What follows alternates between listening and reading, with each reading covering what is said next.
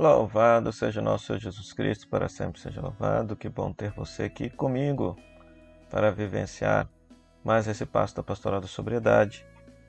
Hoje nós estamos vivenciando o sexto passo da pastoral, do, da pastoral da sobriedade, do programa de vida nova, Renascer. Rezemos três vezes. Senhor, renasço no teu espírito para a sobriedade. O homem velho passou, eis que sou uma criatura nova batiza-me de novo. Senhor, renasço no teu espírito para a sobriedade. O homem velho passou, eis que sou uma criatura nova, batiza-me de novo. Senhor, renasço no teu espírito para a sobriedade. O homem velho passou, eis que sou uma criatura nova, batiza-me de novo. A palavra deste dia é Efésios capítulo 3, versículo 14 a 21. Efésios 3, 14 a 21. É por isso que eu dobro os joelhos diante do Pai, de quem recebe o nome toda a família no céu e na terra, que ele se digne, segundo a riqueza de sua glória, fortalecer a todos vocês no seu espírito, para que o homem interior de cada um se fortifique. Que ele faça Cristo habitar no coração de vocês pela fé. Enraizados e alicerçados no amor, vocês se tornarão capazes de compreender com todos os cristãos qual é a largura e o comprimento, a altura e a profundidade de conhecer o amor de Cristo, que supera qualquer conhecimento, para que vocês fiquem repletos de toda a plenitude de Deus.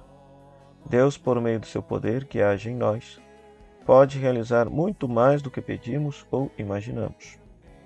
A Ele seja dada glória na Igreja e em Jesus Cristo, por todas as gerações, para sempre.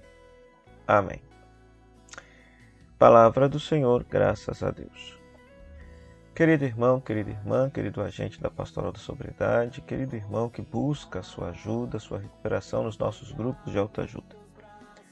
Hoje, ao vivenciarmos o sexto passo do programa de Vida Nova, Renascer, somos convidados, portanto, a assumir uma vida nova, uma vez que na semana passada vivenciamos o passo confessar, reconhecemos o nosso pecado, pedimos perdão a Deus e a consequência disso é justamente agora a vida nova que Deus nos dá, que na igreja primitiva era simbolizada justamente pelo rito do batismo, a pessoa abandonava a vida de pecado e assumia uma vida nova com Deus. Portanto, se você que vivencia esse espaço da pastoral de sobriedade ainda não é batizado, ainda não se tornou cristão, que você possa fazer um discernimento junto ao padre da sua comunidade, junto à pastoral de sua comunidade, e pedir a Deus a graça de renascer de verdade, assumindo a graça de ser batizado, de assumir essa vida nova que Deus lhe dá através da graça do Divino Espírito Santo.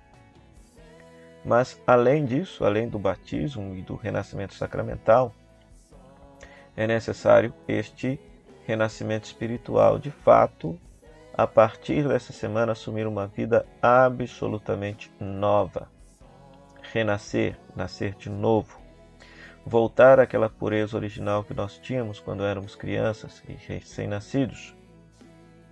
Por isso que Paulo nesse texto vai ele reza, ele intercede pela igreja cristã de Éfeso, pedindo a Deus que, segundo a riqueza de sua glória, possa fortalecer a todos os membros da igreja no Espírito Santo, a fim de que o homem interior de cada um deles possa se fortificar e Cristo possa habitar no coração de vocês pela fé.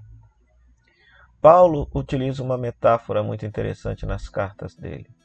Ele utiliza a metáfora do homem velho e do homem novo, da mulher velha e da mulher nova. O homem novo e a mulher nova são justamente o homem e mulher que se renovam à imagem e semelhança de Jesus, que é o ser humano por excelência. O ser humano enviado do céu, homem, Deus, para nos ensinar a ser gente. Então, no fundo, no fundo, um processo de mudança de vida, um processo de conversão, não é converter-se a uma doutrina ou uma igreja, é converter-se a uma pessoa.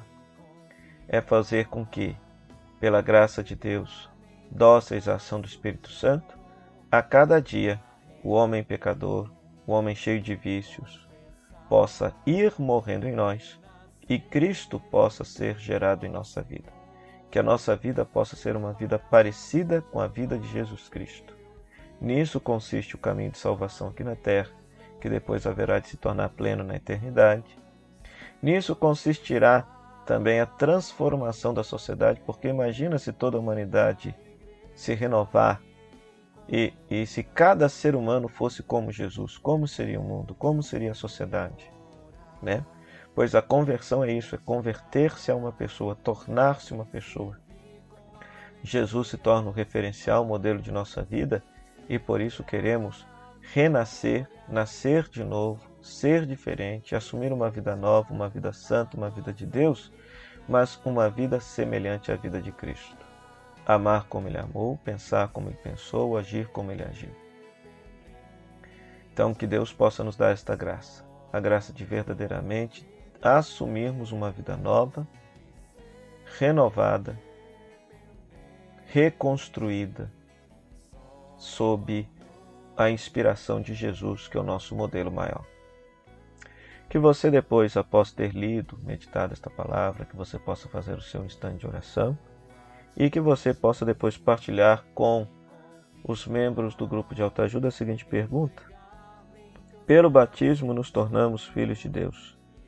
Será que você sabe a verdadeira dimensão desta filiação? Lembrando que, segundo a Bíblia, o Filho de Deus é Jesus.